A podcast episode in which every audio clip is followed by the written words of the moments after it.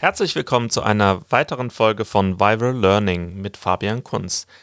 Äh, es ist schon ein bisschen länger her, dass ich eine Folge gemacht habe und das lag daran, dass ich eigentlich ein paar Fragen sammeln wollte von Schülerinnen und Schülern. Und da kam, kamen jetzt nicht so viele, aber ich habe mir gedacht, ich mache heute, ähm, gehe kurz auf eine Frage ein über den Virus und dann äh, gebe ich einen kurzen Überblick ähm, über äh, Frankreich und Deutschland was vor allem für meine achte Klasse in GL, also Geschichte, äh, interessant sein könnte. Also die, die Frage, die gestellt wurde, war, wird denn jeder den Virus bekommen? Und da ist es tatsächlich so, es ist unklar. Wir haben ganz äh, viele Informationen auch einfach nicht. Also wir werden wahrscheinlich äh, mit diesem Virus leben lernen müssen. Also da äh, werden wir wahrscheinlich nicht drum rumkommen. Äh, ähnlich wie andere Grippeviren ähm, oder äh, Krankheiten, mit denen wir halt irgendwie gelernt haben, umzugehen. Da gibt es jetzt äh, diese eine Geschichte aus, ähm, ähm, als Kolumbus quasi in Amerika ankam, nicht auf dem Festland, aber auf einer Insel, ist egal. Auf jeden Fall, als die ganzen Europäer nach Nordamerika kamen, ähm, denkt man immer, die haben äh, die ganzen Ureinwohner von Amerika und Südamerika umgebracht. Das stimmt aber gar nicht. Die sind an Krankheiten gestorben, die äh, diese Europäer eingeschleppt haben. Da sind Millionen dran gestorben, weil die einfach nicht so abgehärtet waren. Und die ganzen Europäer aus den Gossen von äh, London oder so, die, die hatten einfach diese Immunitäten schon entwickelt gegen diese ganzen ähm, grausigen ähm, gegen diese ganzen grausigen Krankheiten. Also die äh, Pest oder irgendwelche Grippeviren oder was auch immer. Also da äh, sind äh, diese ganzen äh, Europäer schon abgehärtet gewesen, weil sie einfach mit diesen Krankheiten gelebt haben. Und da ist dann, sind dann natürlich immer noch jährlichen äh, äh, viele Menschen dran gestorben, aber eben nicht so viele wie in einem Land, das diesen Virus noch gar nicht kannte. Also wir werden wahrscheinlich damit leben lernen. Äh, wir werden diesen Virus wahrscheinlich auch ähm, behalten irgendwie. Das heißt, dass der immer wieder kommt, so wie Grippeviren auch, sich vielleicht ein bisschen verändert. Ähm, aber wir werden das auch hinkriegen. Also ich bin da ganz hoffnungsfroh, äh, weil wir äh, gerade eine ganz tolle Sache sehen. Äh, die Länder helfen sich gegenseitig. Da ähm, könnte es alles noch ein bisschen besser äh, passieren, das ist klar. Aber die Länder helfen sich gegenseitig mit ähm, Ausstattung, mit der Versorgung von kranken Leuten, mit Spenden und ähnlichem. Also da sieht man eine Kooperation zwischen den Ländern. Ähm, da sieht man auch, dass dieses nationalstaatliche Denken gar nicht so gut funktioniert. Ähm, viel sieht man diese Kooperation aber auch noch im Gesundheitsbereich, wenn es um die Forschung geht. Also die ganzen Wissenschaftler, die jetzt äh, an Gegenmitteln oder an Medikamenten äh, forschen, da gibt es äh, eine ganz große, ähm, äh, einen ganz großen Aus Austausch von Informationen und alle wollen Gegenmittel finden und nicht nur unbedingt, weil sie damit Millionen machen können, sondern eben, weil sie verhindern wollen, dass äh, ihre Angehörigen krank werden. Also das ist eine wirklich tolle äh, Sache.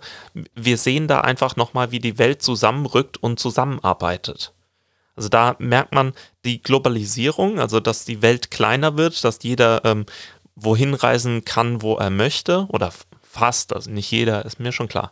Aber dass, dass wir quasi ähm, ganz viele, äh, ganz großen Austausch haben zwischen den Ländern, das ist eine große Gefahr für äh, Krankheiten, die sich schnell ausbreiten können. Das sehen wir jetzt. Aber es ist genauso äh, eine Chance, äh, dass man diese Krankheiten auch wieder in den Griff kriegt. Weil jetzt Forscher aus ähm, China mit Forschern aus äh, Amerika, aus äh, Deutschland, aus Frankreich, aus Spanien äh, zusammenarbeiten. Und auch die ganzen äh, Mediziner voneinander lernen. Also dass die äh, die Erfahrungen aus ihren Ländern aufschreiben und veröffentlichen und vergleichen. Dass man da Studien anlegen kann und ähm, da Erkenntnisse gewinnt. Das heißt, ja, wahrscheinlich werden wir diesen Virus nicht mehr loskriegen, aber es wird nicht immer so sein wie jetzt gerade, Ähm, jetzt gerade ist der Anfang äh, dieser Virusepidemie äh, und das ist besonders krass. Und deshalb gibt es so krasse ähm, Gegenmaßnahmen, dass man zu Hause bleiben soll und Kontaktverbot hat und Schulen schließt und sowas. Das ist nur am Anfang so. Das kann man nicht auf Monate oder so oder Jahre aufrechterhalten. Das will auch niemand, das ähm, kann man nicht machen. Das geht so nicht. Also es war vor ein paar Wochen war es noch undenkbar, dass man Schulen schließt wegen sowas.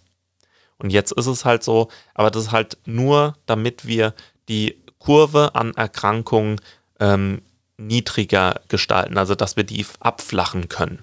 Flatten the Curve habt ihr schon mal vielleicht als Hashtag gehört. Da werdet ihr sehen, dass ähm, äh, exponentielle, äh, exponentielles Wachstum einfach irgendwie gestoppt werden muss vom Virus. Und das kriegen wir jetzt auch schon ganz gut hin.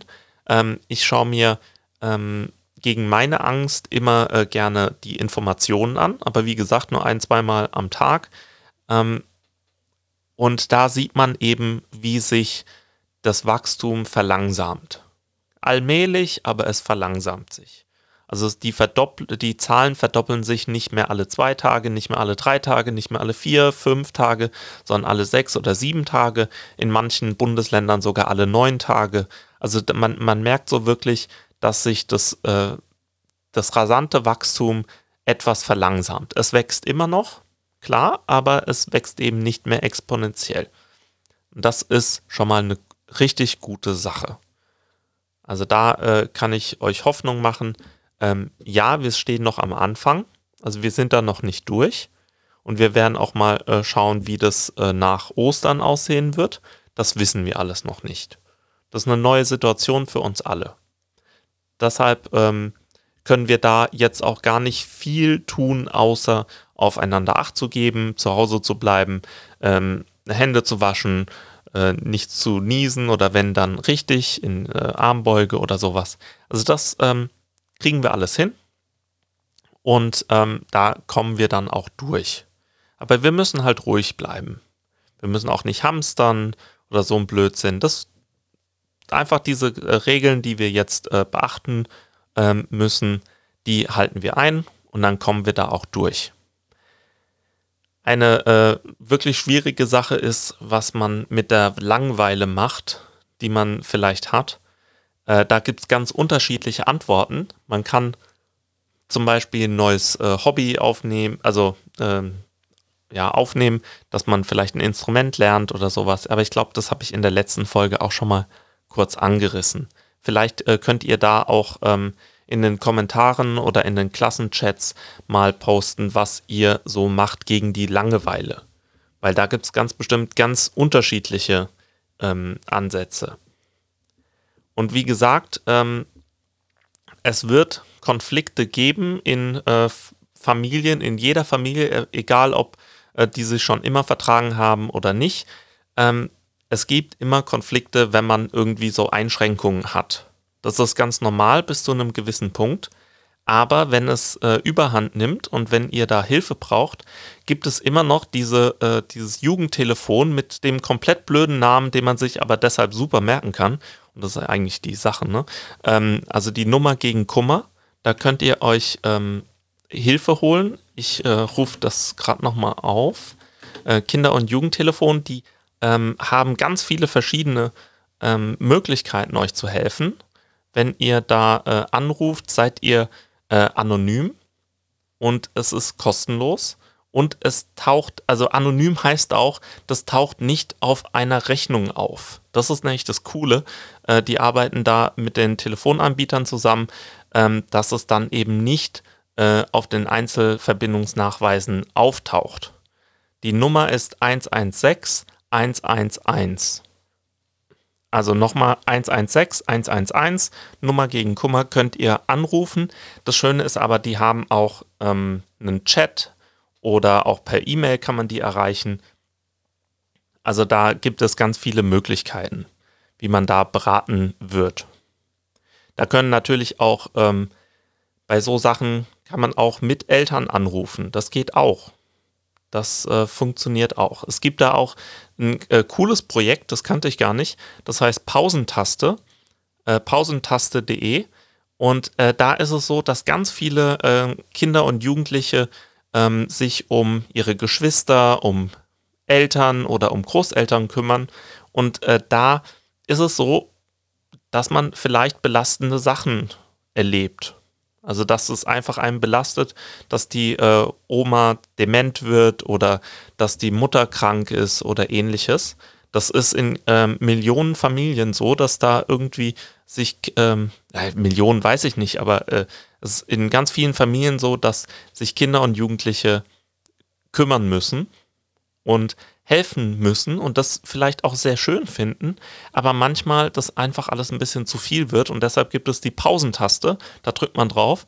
Ähm, da kann man Hilfe finden ähm, in ganz unterschiedlichen ähm, möglich also Möglichkeiten. Da gibt es, wie gesagt, das äh, Jugendtelefon 116 111.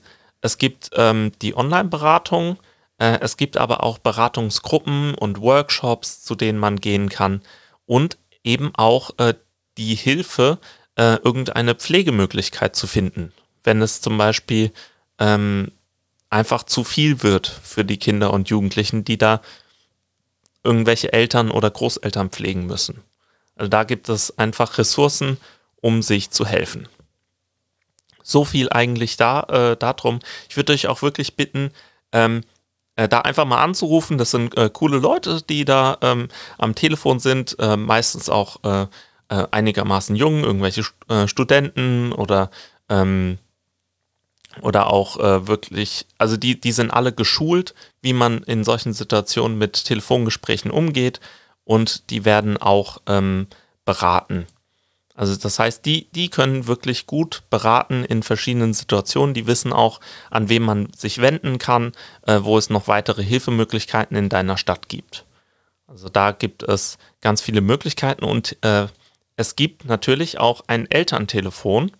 Da wird man genauso anonym und kostenlos beraten. Also wenn ihr das, ähm, da, da gibt es für Mütter und Väter gibt es ein Elterntelefon 0800 111 0 0550. 0800 111 0550. Das ist das Elterntelefon. Da kann man auch Beratung kriegen in ganz unterschiedlichen Situationen. Ich meine, jede Familie ist anders, aber ähm, wir haben auch alle ähnliche Erfahrungen, besonders in solchen sehr schwierigen Situationen. Da kann es einfach ähm, zu ähm, ganz komplizierten Situationen äh, kommen und auch ähm, doofen Situationen. So, das war eigentlich äh, mein kleiner Infoblog äh, zum Virus. Jetzt äh, gehen wir mal ganz knallhart rein in Geschichte. So, also äh, ganz viele ähm, von euch in meiner achten Klasse haben sich gewünscht, dass wir mal einen kleinen Überblick äh, kriegen über dieses Thema Deutschland-Frankreich. Machen wir das noch lange? Was ist da dran? Was soll das eigentlich? Und ich habe äh, ja versucht, das so ein bisschen klar zu machen, dass wir alle ganz viel von der französischen Revolution profitiert haben. Nämlich, dass wir äh, diese Freiheitsrechte haben. Meinungsfreiheit, dass ihr eure Meinung in der Klasse sagen dürft, ist eine Errungenschaft der französischen Revolution im Endeffekt. Und auch, äh, dass wir in einer Demokratie leben, in, dem es, in der es Wahlrecht gibt. Dass einfache Menschen, die nur arbeiten und keine Adligen sind und keinen äh, riesen Besitz haben, dass die wählen dürfen, äh, dass wir wählen dürfen, ist äh, eigentlich eine riesen Errungenschaft und was ganz Neues. Also da merkt man einfach, dass äh, die französische Revolution ähm, wirklich eine Revolution war, die hat die Welt auf den Kopf gestellt. Und es ist noch nicht in jedem Land so, dass es da eine Demokratie gibt, aber äh, in vielen Ländern und das hat die ähm, französische Revolution ausgelöst. Wir hatten uns so ein bisschen angeschaut, ähm, warum das so passiert. Also diese ganzen Ungerechtigkeiten ähm, äh, hatten wir uns angeschaut, dass halt äh, das Wahlrecht nicht ausgewogen war, dass die äh, einfachen Menschen die ganzen Steuern bezahlt haben, äh, aber kein Mitspracherecht hatten und äh, die Kleriker und die Reichen, also die, die Adligen, nicht die Reichen unbedingt, aber die Adligen äh, da mehr Mitspracherecht hatten und dass es da verschiedene Möglichkeiten gab, äh, verschiedene Forderungen und ähm, Verfassungen, ähm, bis es dann eben auch äh, zum Terror kam, dass eben ähm, tausende Menschen, denen vorgeworfen wurde, jetzt hier gegen die Revolution zu sein, dass die ähm, mit der Guillotine äh, hingerichtet wurden. Ähm, ich habe bei der Kinderzeitmaschine ein, eine sehr schöne ähm, Überblicksseite äh, gefunden. Und zwar geht die über die Symbole der französischen Revolution. Also die hier zum Beispiel, äh, warum trugen Revolutionäre lange Hosen? Was ist ein Freiheitsbaum? Ein Freiheitsbaum ist so ein äh, Baum mit äh, einer Jakobinermütze äh, drauf. Was ist eine Jakobinermütze? Also da, ähm, das ist total interessant. Äh, da, wenn man da drauf geht, erfährt man auch, dass eigentlich Jakobinermütze ähm, ähm, eigentlich die Wollmütze von den Frügern waren, also so ein antikes äh, Völkchen. Ähm, allerdings haben die äh, Revolutionäre gedacht, das wäre irgendwie von befreiten Sklaven, also so ein Freiheitssymbol. Ähnlich ähm, die Trikolore oder äh, Freiheit, Gleichheit, Brüderlichkeit, die Marianne. Also diese äh, Marseillaise auch noch. Also diese ganzen Nationalsymbole sollten eigentlich Freiheitssymbole sein und wurden so auch empfunden. Das heißt, also bei der Französischen Revolution verstehen wir, es geht hier irgendwie um den Konflikt zwischen Freiheit der einfachen Menschen und äh, den äh, Monarchien, also den Königen und den Herrschern. Und in Frankreich war es so, dass äh, sich das einfache Volk äh, gegen den König gewendet hat und dann ein, sich ein eigenes System gegeben hat äh, und frei leben durfte, sich Menschenrechte ähm, ähm, gegeben hat und die verkündet hat. Und äh, die Könige oder der, der König wurde dann im Endeffekt auch abgesetzt und geköpft, weil man ihm nicht getraut hat, dass er diese Freiheitsrechte der Bürger verteidigt und auch äh, gut findet und auch die Menschenrechte nicht wirklich anerkennt. Das hat man dem König nicht abgenommen und deshalb wurde er hingerichtet. So, jetzt äh, sind wir ja äh, gar nicht so weit weg ähm, von Frankreich. Äh, wir können wunderbar mit dem Zug nach Frankreich fahren und da äh, mal ein bisschen äh, Freizeit verbringen. Also richtig schön ist es dort. Äh, Im Moment in der Krise ist es äh, vielleicht ein bisschen ähm, verlassen, ähm, aber normalerweise ist es schön für so einen Tagesausflug mal nach Frankreich zu fahren. Das heißt, Frankreich mit diesen ganzen revolutionären äh, Strömungen ähm, hat auch einen Einfluss nicht nur auf Europa, sondern natürlich als erstes Mal auf die direkten Nachbarn. Also auf Deutschland, auf unsere Region hier. Ähm, das heißt, da in, in Frankreich ist Rambazamba, da ist wirklich Revolution, da sterben Menschen, da kämpfen Menschen für ihre Freiheit, äh, verkünden Menschenrechte, äh, halten Wahlen ab.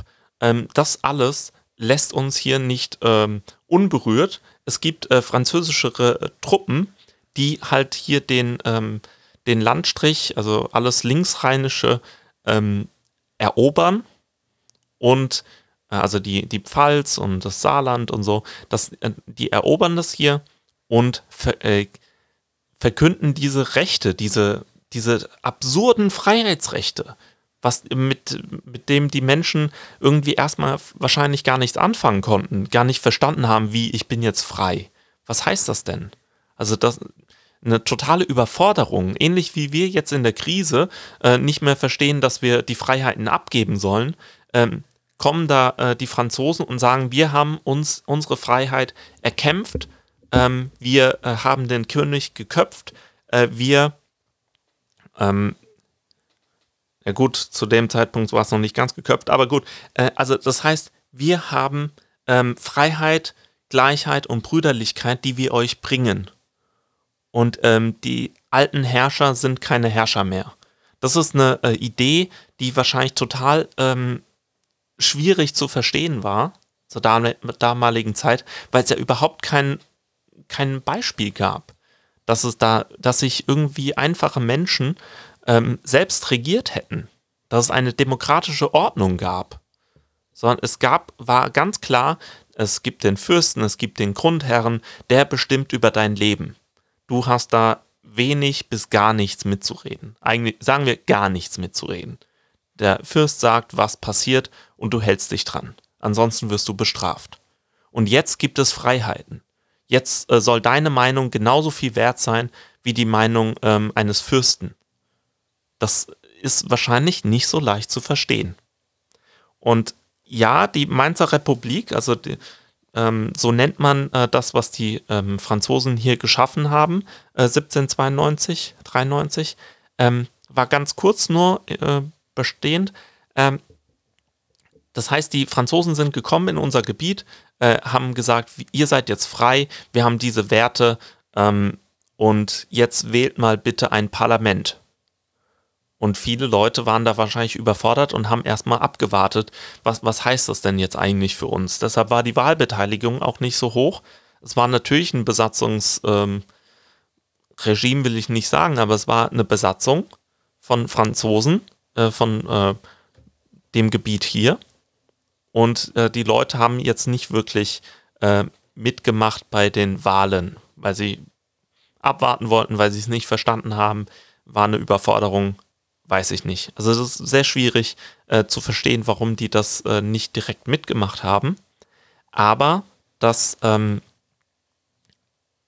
also das Parlament hat wirklich nur ganz kurz getagt und dann kommen schon wieder die Monarchen, also die Könige, äh, organisieren sich, schicken Truppen, äh, damit diese, diese Freiheitsbestrebungen der einfachen Menschen beendet werden. Kein König will seine Macht abgeben, freiwillig. Das machen Könige eher selten. So. Ähm, das heißt, es kommen dann die preußischen Truppen und erobern äh, das äh, linksrheinische Gebiet wieder und damit ist die Mainzer Republik dann auch tot. Also da ist dann einfach äh, diese ganzen Rechte, die äh, die Menschen hier hatten äh, durch die Franzosen, äh, die haben nur so ein halbes Jahr oder so gewährt ähm, und dann war es wieder vorbei. Das heißt, ein halbes Jahr ähm, konnten die Menschen davon profitieren oder, oder vielleicht auch ein Dreivierteljahr. Ähm, aber dann war wieder klar, wer der Herrscher ist. Das waren nicht die äh, einfachen Menschen, sondern es waren wieder Monarchen, also Könige oder Fürsten. Jetzt geht es weiter. Jetzt äh, ist quasi unser linksrheinisches Gebiet wieder deutsch oder von Fürsten, von deutschen Fürsten äh, ähm, besiedelt oder be beherrscht. Also die alte Ordnung wurde wiederhergestellt. Es, kam, äh, es gab Kurzfreiheit und dann äh, kamen preußische Truppen, die so wirklich so die, die ähm, als sehr harte, ordnungsliebende, ähm, königstreue ähm, Truppen bekannt sind. Äh, die ähm, stürzen das wieder und es gibt wieder keine Rechte. So, dann ähm, passiert es, dass in äh, Frankreich es den Terror gibt und äh, dadurch kommt ein Mann an die Macht, der quasi ähm, Alleinherrscher wird. Das ist Napoleon Bonaparte. Er herrscht erst mit ähm, äh, zwei anderen, aber ziemlich schnell ist es klar, dass er quasi der Konsul auf Lebenszeit ist, ähm, dass er quasi später, kurze Zeit später auch als französischer Kaiser äh, gewählt wird oder, oder benannt wird. Er krönt sich selber als französischer Kaiser. Er ist Alleinherrscher. Man könnte wieder meinen, da gibt es wieder einen Kaiser, einen König in Frankreich. Aber der große Unterschied ist, dass Napoleon ähm, eine Sache nicht ab, ähm, ähm, nicht quasi abschafft, sondern ähm, hochhält ähm, nämlich die Ergebnisse der Revolution. Also die Freiheiten, die sich die Menschen erkämpft haben, die Menschenrechte, die Gleichheit vor dem Gesetz, das Recht, Eigentum zu haben und eben auch ähm, Wirtschaft zu betreiben. Also nicht eine Wirtschaft zu betreiben, sondern ein Unternehmen aufzubauen. Das durfte er, äh, das hat er verteidigt, diese Werte. Er war zwar Alleinherrscher, es gab keine Demokratie, ähm, keine wirkliche, es war nur so eine Scheindemokratie, äh, aber die Werte, die Freiheiten war, hat er bewahrt. die hat er nicht nur bewahrt, sondern hat er auch quasi promoted, hat er äh, weitergetragen. Ähm, er hat nämlich ein bürgerliches Gesetzbuch äh, verabschiedet, den Code Civil. Und da in dieser Gesetzessammlung ist klar, dass, ähm, dass es bestimmte Rechte für Männer, aber egal, ähm, dass es bestimmte Rechte gibt, die nicht mehr abgeschafft werden. Und äh, das, diese, dieses Gesetzesbuch ähm, Gesetzbuch hat er mitgenommen und jedes Land, das er erobert hat, und er war ein sehr erfolgreicher Feldherr, wenn ihr euch mal Mitteleuropa um 1806 anschaut, ähm, war er ein wirklich erfolgreicher Feldherr, hat äh, Teile von Europa erobert, äh, die ganzen linksrheinischen Gebiete ähm, ähm, bis hoch Niederlande, bis fast äh, bis, bis nach Dänemark. Also das war alles dann ein Reich von Napoleon oder Kaiserreich von Frankreich und in jedem Land, das er erobert hat, hat er dieses Gesetzbuch mitgenommen. Mit den ganzen Freiheiten, mit den ganzen Rechten, äh, die sich die Franzosen äh, quasi erkämpft haben in der Französischen Revolution. Und das war wirklich ähm, total neu für die Menschen, dass äh, es da diese Freiheiten gibt und auch äh, Staat von Kirche getrennt wird. Das war eine äh, andere Errungenschaft der Französischen Revolution, dass es da eine strikte Trennung gab. Also eine Säkularisierung. Da wurden auch ähm, äh, die Ländereien von Geistlichen, ähm, also von, es gab ja Fürsten, die Geistliche waren, äh, die wurden enteignet und die hat man dann an weltliche Fürsten gegeben. Und ähm, man hat da auch äh, ähm, die Gebiete ein bisschen neu aufgeteilt. Also da äh, gab es ähm, dann größere Einheiten, diese ganzen kleinen Fürstentümer und so wurden dann eher größeren zugesprochen. So, jetzt haben wir diese ganzen ähm, Reformen. Wir haben das, äh, wir haben die Freiheiten, die ähm, äh, verbreitet werden auch wieder in unserem Gebiet. Wir waren erobert von Napoleon. Das heißt, äh, kurze Zeit später, ein paar Jahre nach der Mainzer Republik, äh, gab es in unserem Bereich wieder Freiheiten. Wieder diese, diese Sachen, äh, die so neu waren für die Menschen. Äh, Recht auf Eigentum, ähm, persönliche Freiheit und ähm, solche Dinge. Das, da hat man wieder diese Freiheitserfahrung gemacht für ein paar Jahre. Allerdings haben sich dann wieder die Monarchen von Europa zusammengetan und haben Schlachten geschlagen gegen Napoleon und haben ihn äh, zurückgedrängt und ihn besiegt. Und 1815 kam es dann zur Neuordnung von Europa. Das Ziel war, äh, also die, die Könige und Kaiser von, äh, oder die, eigentlich die Könige von Europa äh, haben versucht, Europa so neu zu ordnen, wieder quasi zu restaurieren, wieder herzustellen, diesen alten Zustand vor der Französischen Revolution, so zu ordnen, dass es äh, ganz klar ist, dass ähm, es keine Revolution mehr gibt. Also dass diese ganzen äh, einfachen Menschen keine Freiheiten ähm, sich erkämpfen können, dass man diese Freiheiten ihnen natürlich auch nicht gibt, klar. Ähm, und äh, dass, wenn mal wieder irgendwie eine Revolte ausbricht, Revolte ist quasi eine kleine Revolution, ähm, wenn wieder eine Revolte ausbricht, äh, sollen alle Monarchen in Europa sich gegenseitig unterstützen.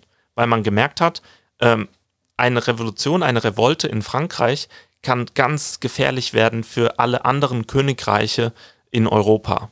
Das kann so zu so einem Flächenbrand werden wenn, wenn in einem Land die Menschen für Freiheit kämpfen, kann es sein, dass andere Menschen davon inspiriert werden und sagen, ich will auch für meine Freiheit kämpfen. Und das wo wollen die Könige natürlich nicht, weil sie an der Macht bleiben wollen. Des Weiteren hat man äh, erklärt, dass ähm, es so einen Machtausgleich geben soll äh, zwischen den einzelnen Königreichen, also dass kein Königreich zu viel Macht in Europa haben soll. Und deshalb ähm, äh, sollte zum Beispiel Deutschland nicht als ähm, eigener Staat, äh, quasi als Supermacht im, in, mitten Europas äh, wirklich zusammenstehen. Äh, deshalb wird das ähm, Heilige Römische Reich Deutsche Nation auch aufgelöst. Das äh, existiert, also existiert auch schon nicht mehr seit 1806, aber es ähm, wird auch nicht wieder aus der äh, Versenkung geholt.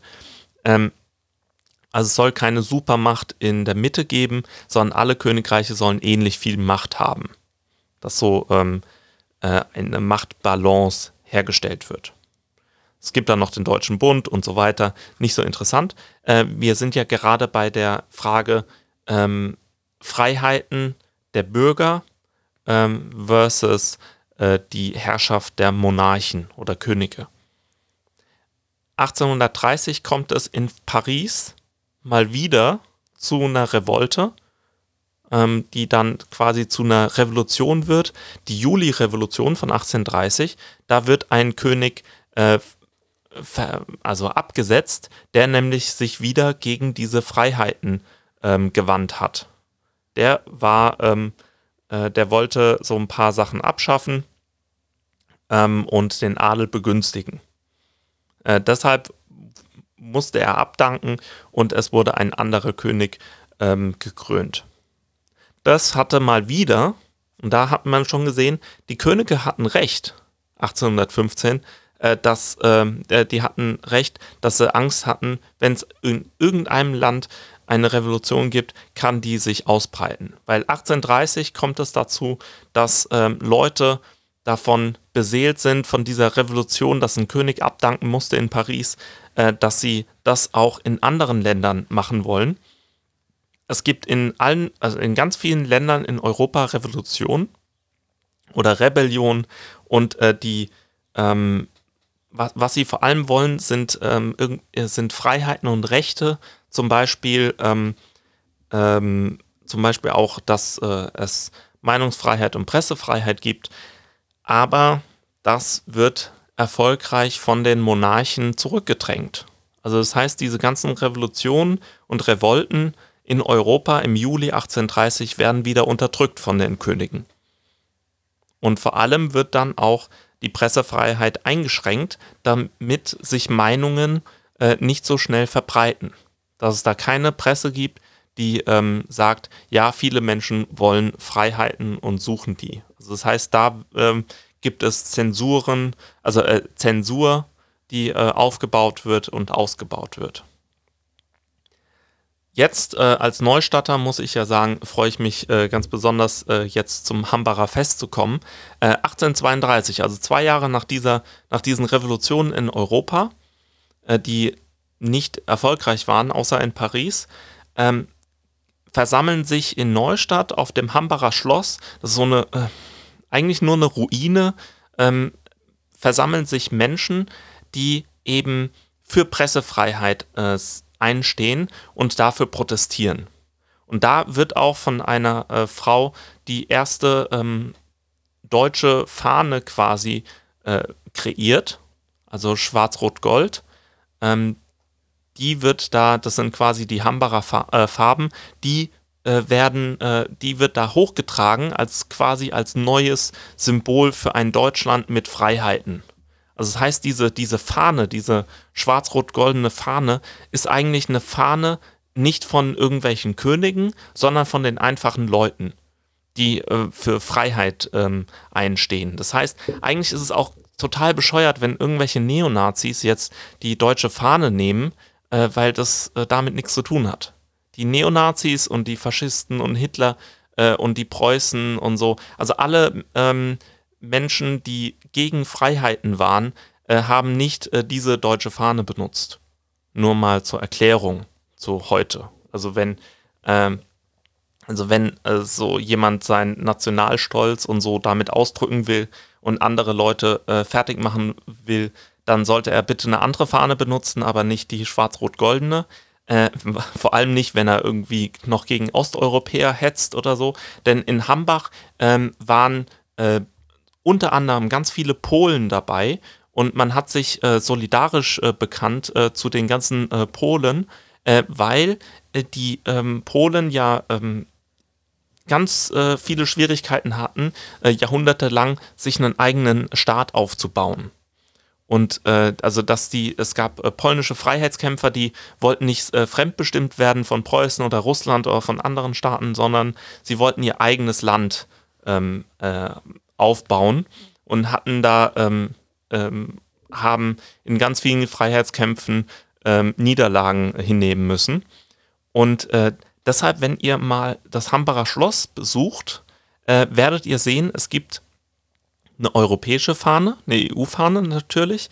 Es gibt die deutsche Fahne natürlich, weil das ist die, da, da ist auch noch die aller, allererste äh, schwarz-rot-goldene Fahne, die, die zum Hambacher Fest da hochgetragen ähm, ähm, wurde, äh, ist dort ausgestellt. Aber draußen vom äh, Tor wehen die EU-Fahne, die deutsche Fahne und auch eine polnische Fahne. Äh, das zeigt einfach ähm, die Solidarität äh, mit den Polen. Das wurde auch in ganz vielen Reden ähm, immer äh, wieder betont, dass es halt ein Fest war, das Hambacher Fest, äh, für äh, einmal für Pressefreiheit, aber eben auch ähm, als Unterstützung für, die, für den polnischen Freiheitskampf. So, also da ähm, gibt es ein Riesenfest äh, mit 20.000 bis 30.000 Menschen. Ähm, da sind Männer und Frauen dabei. Aber dann wird das natürlich wieder als Reaktion der Mächtigen wird es wieder unterdrückt. Es gibt wieder äh, Zensur, es äh, gibt ähm, eine gewaltsame Unterdrückung dieser Freiheitsbestrebung von, äh, Seite der, von Seiten der Fürsten und äh, der Könige. Ähm, 1848 äh, kommt es wieder in Frankreich. Also Frankreich ist wirklich so dieser Hort von ähm, den Freiheitskämpfern, äh, und dieser Revolution, die haben einfach ganz viel äh, positive Erfahrungen gesammelt, wenn wir uns auf die Barrikaden äh, stellen, wenn wir auf die Barrikaden gehen, wenn wir für unsere Rechte demonstrieren, ähm, dann können wir diese Rechte auch gewinnen. Aus Paris äh, gibt es wieder eine Revolution gegen den König, den sie 1830 eingesetzt haben. Und äh, da wird wieder eine Republik ausgerufen mit Pressefreiheit, Wahlrecht und Recht auf äh, Arbeit. Und äh, aus dieser Revolution im März 1848, ähm, das wird wieder zum Flächenbrand in Europa. Also da gibt es wieder Revolten, Revolutionen ähm, und ganz oft ähm, waren die sogar erfolgreich. Also selbst in, äh, in Deutschland man darf es noch nicht so nennen, aber selbst in den heute ähm, deutschen Gebieten ähm, ist es so, dass sich ein, ähm, eine Nationalversammlung bildet in Frankfurt und äh, die äh, erarbeitet eine Verfassung. Äh, in der Paulskirche äh, tagen dann äh, Abgeordnete ähm, und äh, die sollen eben eine Verfassung für Deutschland erarbeiten die Sache ist auch die, der Nationalismus, der da aufkommt, ist eigentlich ein freiheitlicher. Das heißt, es ist keiner, der gegen andere Staaten ist, sondern eher sagt, wir wollen ein, einen Staat aufbauen, der äh, die Freiheiten garantiert und der vielleicht, vielleicht von einem König geführt wird, vielleicht von einem Parlament, aber das ähm, erarbeiten wir gerade. Aber auf jeden Fall soll es, äh, soll der Nationalstaat quasi die Rechte der einzelnen Bürger schützen. Also der Nationalstaat war da was ganz Positives. So, jetzt haben äh, eben äh, die, äh, die Nationalversammlung in der Paulskirche in Frankfurt hat da was erarbeitet. Es kommen wieder diese ganzen äh, schwarz-rot-goldenen Fahnen äh, zum Einsatz. Also die, die ist, diese, diese Idee vom Hambacher Fest hat sich weiter ähm, äh, hat sich gefestigt und äh, die Abgeordneten wollen jetzt ähm, dem preußischen König als deutschen Kaiser krönen. Also die, die bieten dem äh, preußischen König die deutsche Kaiserkrone an, die dann neu gefertigt werden soll und so weiter. Also das bieten sie ihm an. Und der König ähm, sagt, ich bin doch nicht bescheuert, ich nehme doch keine Krone an, den ich von irgendwelchen, von der Plebs also quasi von den einfachen Bürgern kriege. Der König will sich nicht abhängig machen von den einfachen Menschen, sondern der König will einfach regieren, weil er der König ist.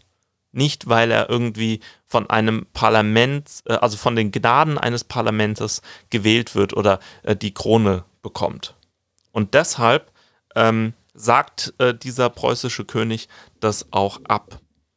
Vorher hat er noch gesagt, ah ja, die alten deutschen Farben, ganz toll, schwarz-rot-gold, super. Aber jetzt merkt man, nee, der hat, äh, der, der hat da keine Lust drauf. Also die, der, der sagt da auch, Untertanen können keine Krone vergeben. Das sagt Friedrich Wilhelm IV.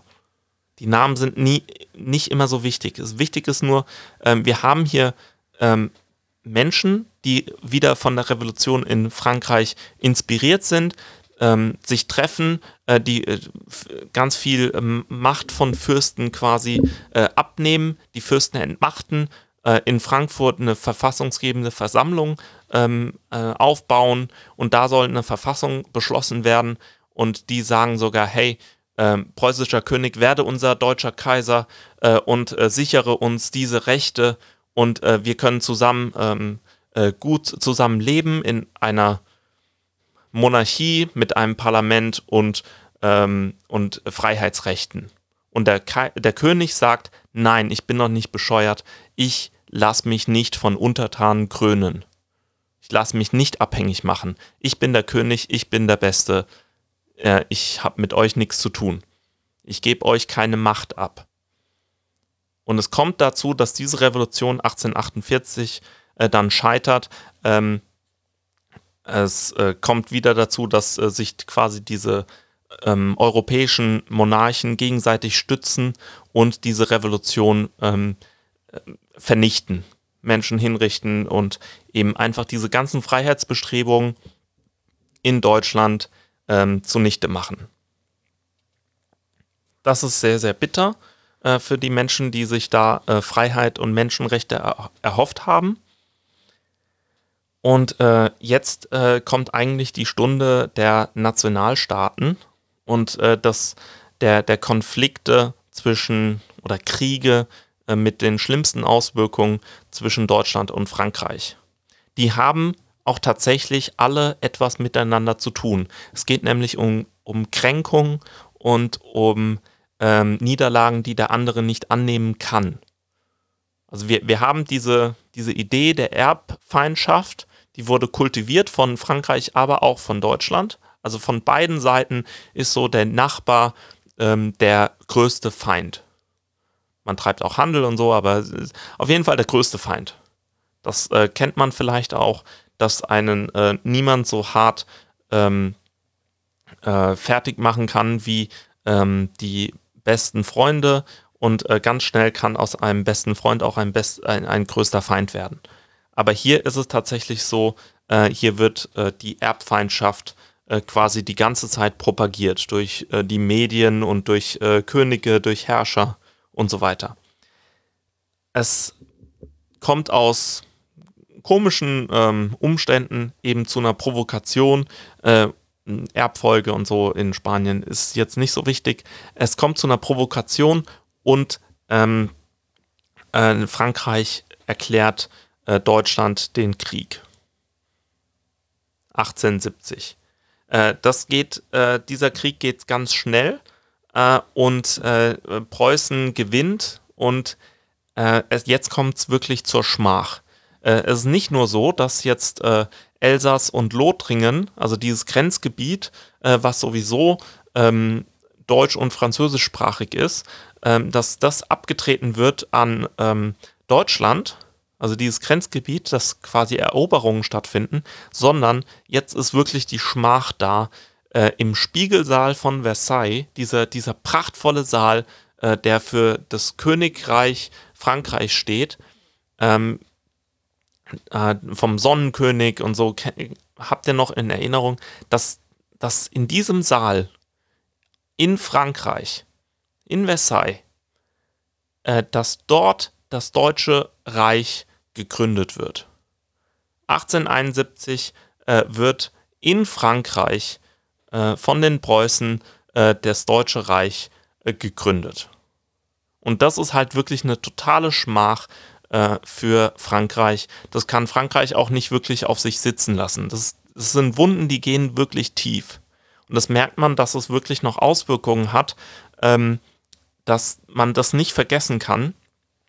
Ähm, und das wird sich dann auch 1914 ähm, herauskristallisieren. Da hatten wieder alle europäischen Mächte äh, Lust, äh, neue Waffen auszuprobieren und endlich mal wieder Krieg zu führen. Also es gab eine lange Zeit von wenigen Konflikten, keinen großen Konflikten, ähm, aber jetzt ist tatsächlich äh, 18, äh, 1914 ähm, gibt es den Ersten Weltkrieg. Äh, der heißt so, weil's, äh, ähm, weil ganz viele, äh, äh, Frankreich und England hatten Kolonial, ähm, Kolonialgebiete und selbst aus diesen Kolonialgebieten haben sie Kämpfer rekrutiert. Das heißt, Kämpfer aus der ganzen Welt nehmen an diesem Ta Krieg teil und eben auch ziemlich spät dann auch die USA.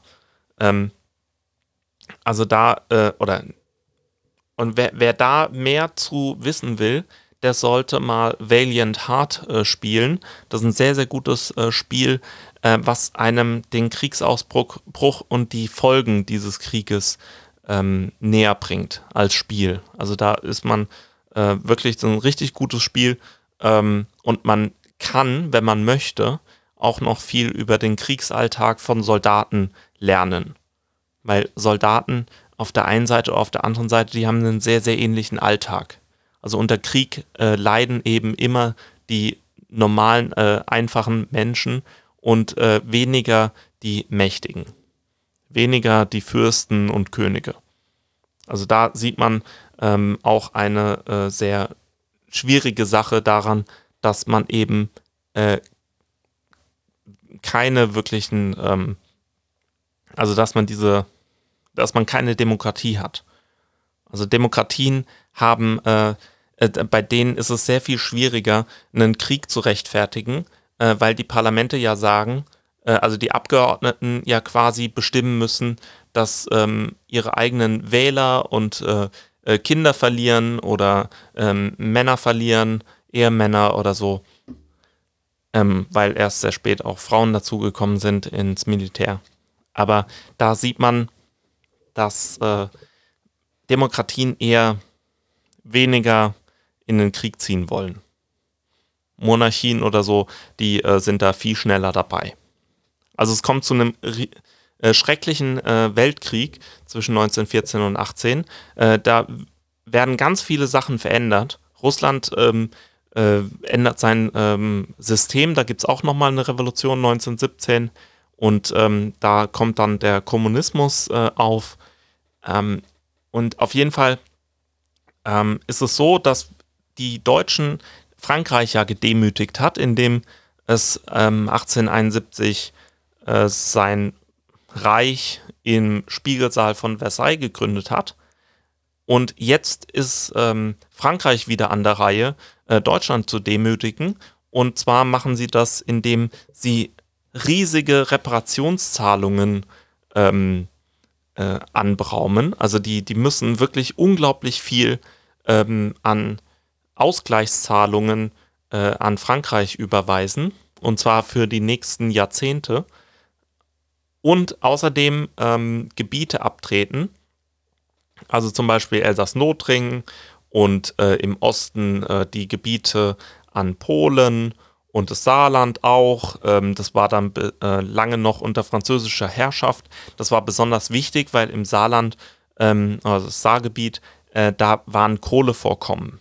Sind ja, ähm, bis heute ist es noch eine Stahlregion. also mit Kohle und Stahl kann man Krieg führen. Wenn man keine Kohle und keinen Stahl hat, kann man keine ähm, Kriegsgeräte bauen und ähm, hat einen riesigen Nachteil.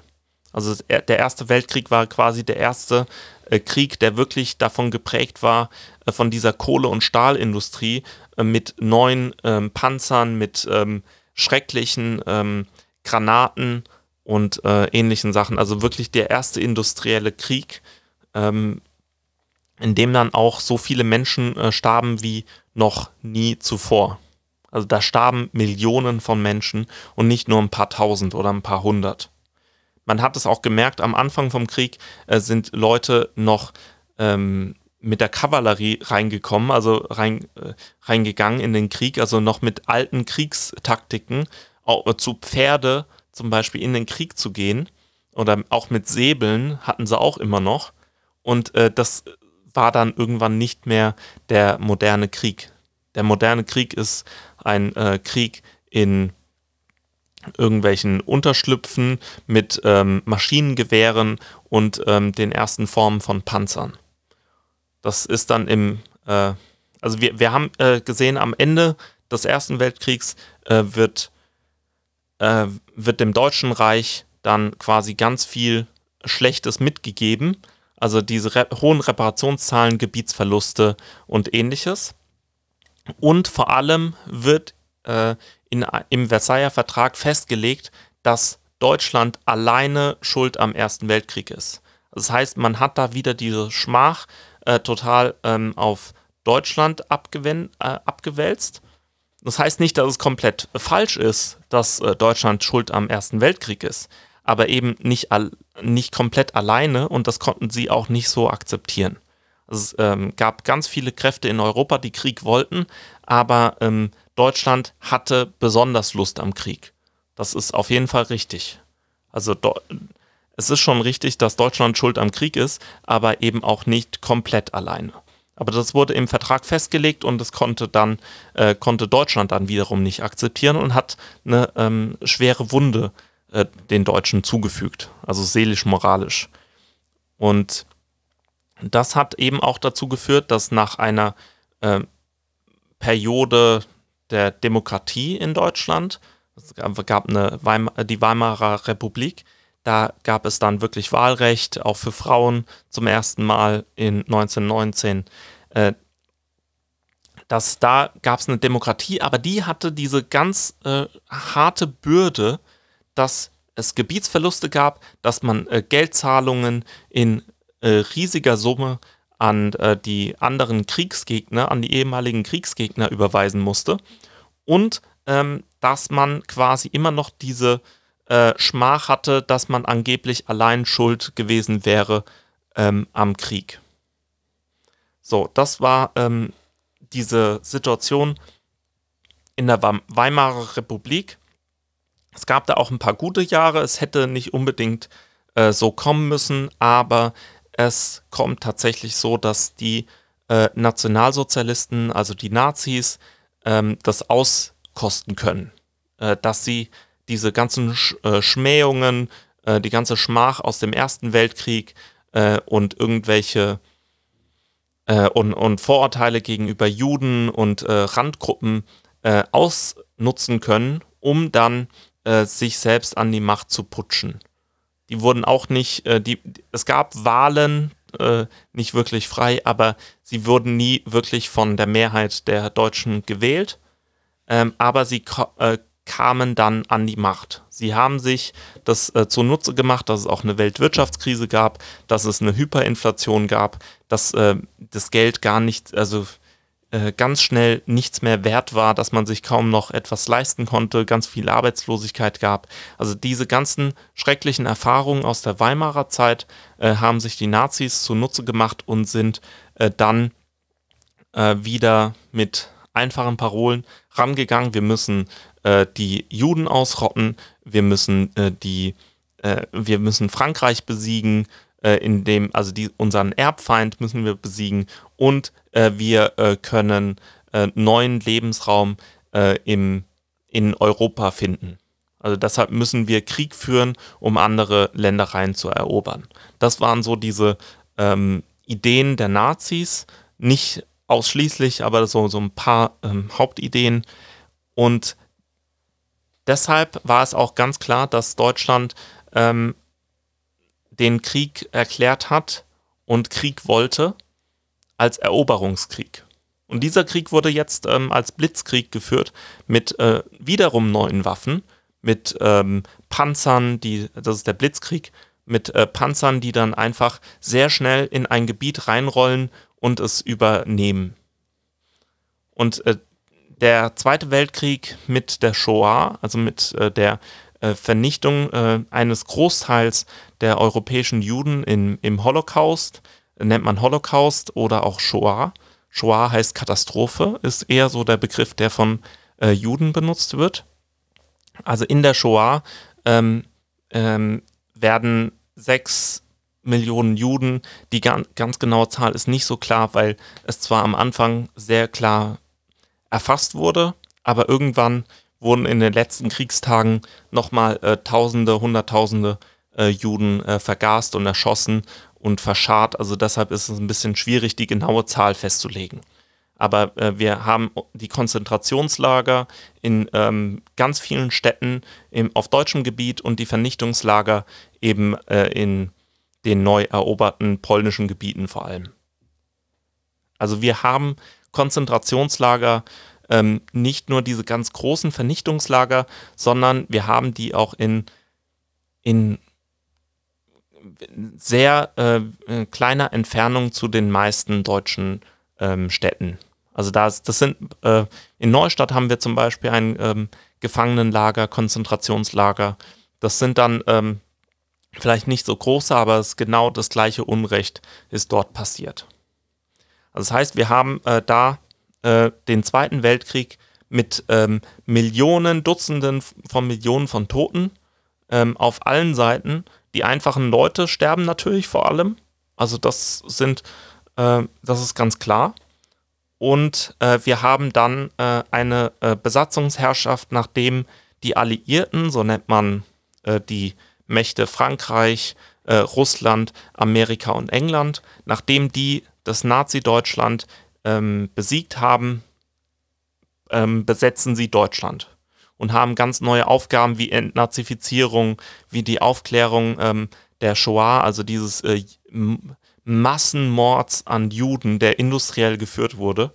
Ähm, also das konnte man sich auch da, das konnten die Besatzer sich gar nicht so wirklich vorstellen, dass das so war.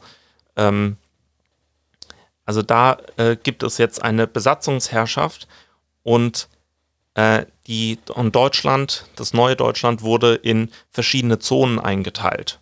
Also es gab eine französische Zone, das war ähm, bei uns in der Region es gab eine amerikanische Zone, das war eher so Bayern und Teile von Baden-Württemberg, Hessen. Es gab eine britische Zone, das waren eher so Nordrhein-Westfalen äh, und hoch nach Dänemark, also äh, hoch nach Schleswig-Holstein. Und es gab die äh, Zone äh, von den äh, Sowjets besetzt, also von Russland, äh, die um, einmal um Berlin rumging. Also das nennt man die neuen Bundesländer, weil sich da eben eine, also quasi die sowjetisch besetzte Zone, äh, die wurde äh, irgendwann mit äh, der Berliner Mauer oder mit, mit der Mauer mit Grenzzäunen abgetrennt und äh, war dann die DDR und nicht die Bundesrepublik. Also da gab es dann eine Trennung aufgrund des Zweiten Weltkriegs. So viel erstmal dazu vielleicht. Ähm, das ist quasi so, so ein bisschen die Geschichte zwischen äh, Herrschaft und äh, von Monarchen und Alleinherrschern und Freiheit. Also da gab es immer wieder Freiheitsbestrebungen von äh, einfachen Menschen. Und zu einfachen Menschen nenne ich, nehme ich jetzt mal alle, äh, die nicht Fürsten sind, äh, die nicht Adlige sind und die nicht ähm, Geistliche sind. Wobei die meisten Geistlichen auch einfache Menschen waren. So ist nicht. Also alle Nicht-Adligen und Nicht-Fürsten, Könige, Kaiser, das sind einfache Menschen. Für mich in, in dieser Situation. Das heißt, es betrifft wahrscheinlich alle von uns, die diesen Podcast hören. Und äh, die wollten Freiheit und die ähm, Adligen und Fürsten und Könige, die wollten diese Freiheit äh, nicht gewähren, weil sie da Macht verloren hätten. Und das ist eigentlich diese Geschichte, dass ähm, men einfache Menschen in Frankreich immer wieder aus verschiedenen Gründen ähm, frei, für Freiheit gekämpft haben und dieses Beispiel übernommen wurde in anderen europäischen Ländern, unter anderem in den äh, heutigen deutschen Staaten. Also da in, im heutigen deutschen Staat, aber damals in den äh, deutschen Staaten. Also das war immer wieder dieser Freiheitskampf, der versucht wurde unter, äh, der versucht wurde zu unterdrücken von eben den Monarchen. Ich hoffe, das hat vielleicht ein bisschen mehr Klarheit gebracht, wenn ihr, ähm, es hilft auch, äh, da nochmal durch die Seiten zu blättern im Geschichtsbuch Und wenn ihr Fragen habt, dürft ihr sie mir gerne stellen. Soweit war das heute von mir. Ich wünsche euch eine schöne Woche.